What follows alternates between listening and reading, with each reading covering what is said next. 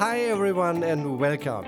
This is Stefan Hohmeister. Welcome to today's Leitwolf podcast Proactive or Reactive How to Successfully Anticipate Problems and Opportunities.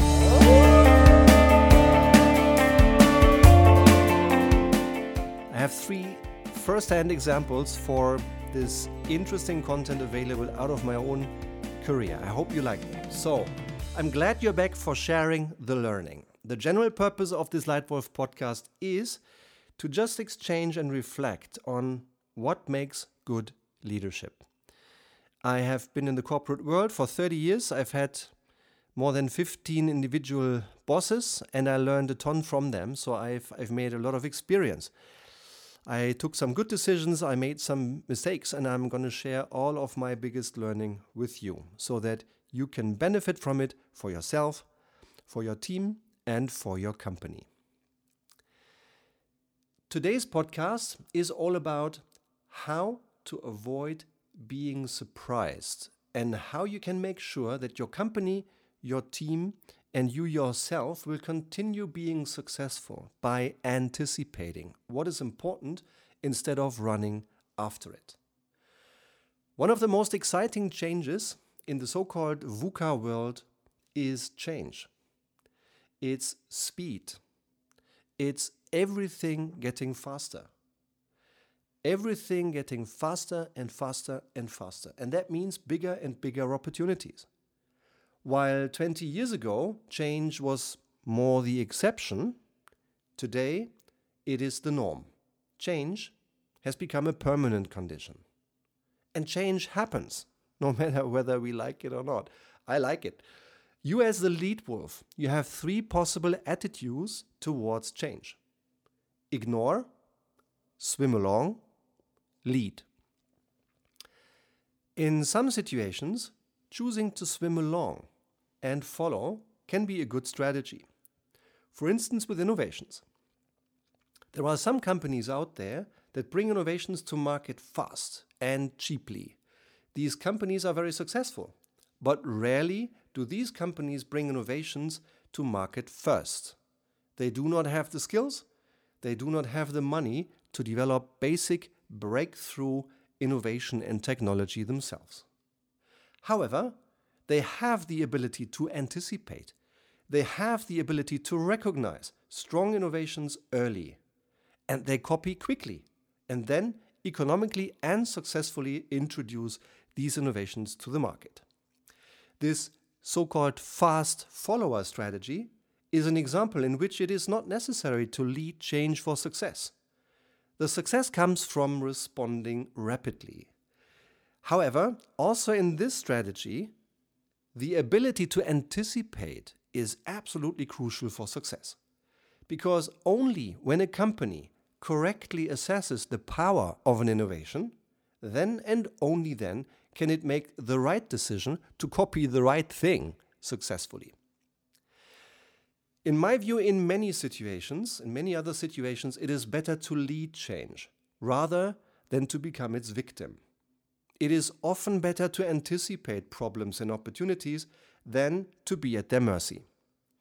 But how do you do that? How do you successfully anticipate problems and opportunities? Here are my three best tips for you. Number one, understand current and future needs of your customers. One of the most important principles I have come across in the business world is customer is boss. Listen to us, leaders in the business, as sobering and disappointing as it may be to you, the real boss is not the boss, the real boss is the customer. So, for today's success, accurately understanding current needs and translating them into products and services that are either better or cheaper than all competitors is at the heart of success and fun. And therefore, you need to anticipate future needs for future success. Need to understand that change and its impact on customers is important. One of those changes I've seen right in front of my eyes. I didn't do a lot to deserve it. It was probably more coincidence that um, after having joined the telecommunications industry back in 2006, I was responsible for leading the iPhone launch in Germany to success. I had a huge team, uh, many people working with me, great people at T Mobile, and we had the exclusive rights for selling the iPhone into the first market outside the United States. This was probably the hottest project I've ever done in the corporate world. And it came right into a situation when a market leader called Nokia at the time had a dominant 50% market share position. One in two mobile phones were Nokia. And they deserved it because they were technically superior products. And I still remember how um, the Nokia people came talking to me when it became public that we would be the first ones and only ones to launch the iPhone into the German marketplace. They were trying to convince me that the product was technically deficient and therefore maybe not a good idea. I think what the uh, the managers from Nokia at the time just failed to truly anticipate was the size and impact that this innovation would have in the marketplace. Um, it seems like they had difficulty in truly understanding the future needs of consumers and customers. Because this intuitive simplicity is just something that is appealing to a sizable segment of consumers. And unfortunately, less than 10 years later, Nokia was history. So that's a, a sad example of what can happen when you, you misassess future customer needs. So, therefore, in order to succeed, in, in order to be a successful leader, um, I think one of the most important things you have to do is to understand current and future needs of your customers. Tip number two understand and closely monitor your true business drivers. In order to be successful, in order to lead a team or a business unit, a country, or an entire company, one of the most important things you need to do is to understand the true business drivers. Only when you know them really well and precisely can you steer your business to make the right investment choices and to grow and be healthy. Now, to an extent, these business drivers are exposed to change as well. Yeah, there is competition. There are political frameworks that are changing. There are regulatory environments that impact business. For example, in the pharmaceutical world, pharmaceutical companies are affected by regulatory requirements. And if you assume for a moment that an American investment policy into pharmaceuticals businesses in different continents is changing, maybe even overnight, then that may very well have a significant impact on your business, say, in Africa. If suddenly the business that was helped by a subsidy from the US before is no longer supported by American subsidy, then that changes.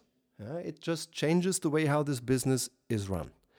And it changes who wins deals, who wins business. And in that environment, I think those ones who anticipate, who anticipate well, can win. They can win business overnight. Those who have not anticipated might be left behind. So, tip number two to succeed in this environment, understand your true business drivers and observe them very closely. And tip number three promote rapid learning. No matter which strategy you choose for your company, learning fast and learning a lot is ever more important now than it has been ever before. As a leader, you should therefore shape a culture in your company, a culture of openness, a culture of constructive criticism, of constructive debate, of objective discussion, and increasing improvement. Uh, one of the best examples I've ever come across in terms of promoting rapid learning is a man called Dieter Horbach. Uh, Dieter Horbach and his wife Christa and his team, they have established a business in 1969 in a world when there were more than 15,000 small family owned drug markets in the country. And then over the next, the next couple of decades, drug market chains started to emerge, like DM, Schlecker, Rossmann, Müller, just to name the biggest ones. And the number of small individual, uh, family owned drug markets declined, declined, and declined. And it declined from 15,500 in 1969 to something like a dozen last year. And rather than crying, Dieter's team constantly managed to adapt. Why? Because he made the promotion of rapid learning a regular thing to do. Every Friday night they closed the, the, the day by just coming together and just sharing ideas, answering a very simple question, which is what can we improve? This mindset of constant learning, constant improvement held this business alive, healthy, and fun for 39 years. Compliments to that team. So, my, my suggestion number three on how to succeed by anticipating problems and opportunities is promote rapid learning. So, summarized, my three best tips for you today are one, understand the present and future needs of your customers. Two, understand and closely monitor your true business drivers. And three, promote rapid learning. For you as a Leitwolf podcast user, I'm happy to make a, a, very valuable, completely free offer to you if you like. If you're interested, then just send me a message, let's get in touch, and I'm happy to have a free consultation phone call with you to start solving your biggest leadership problem. No matter whether it's around you as an individual, your team, or whether you look for ideas how to transform the leadership culture of your entire company. These are the things that my team of 12 people and I are focusing on. And we have served almost 60 different companies over the last six years in helping them improve performance, in helping them be long term more meaningful and successful by transforming their leadership. And if you're interested, feel free to take it up. It's a great offer that more and more people are taking up and they enjoy it. So feel free to just get in touch and we start solving your biggest problem, your biggest leadership problem, in an informal phone call.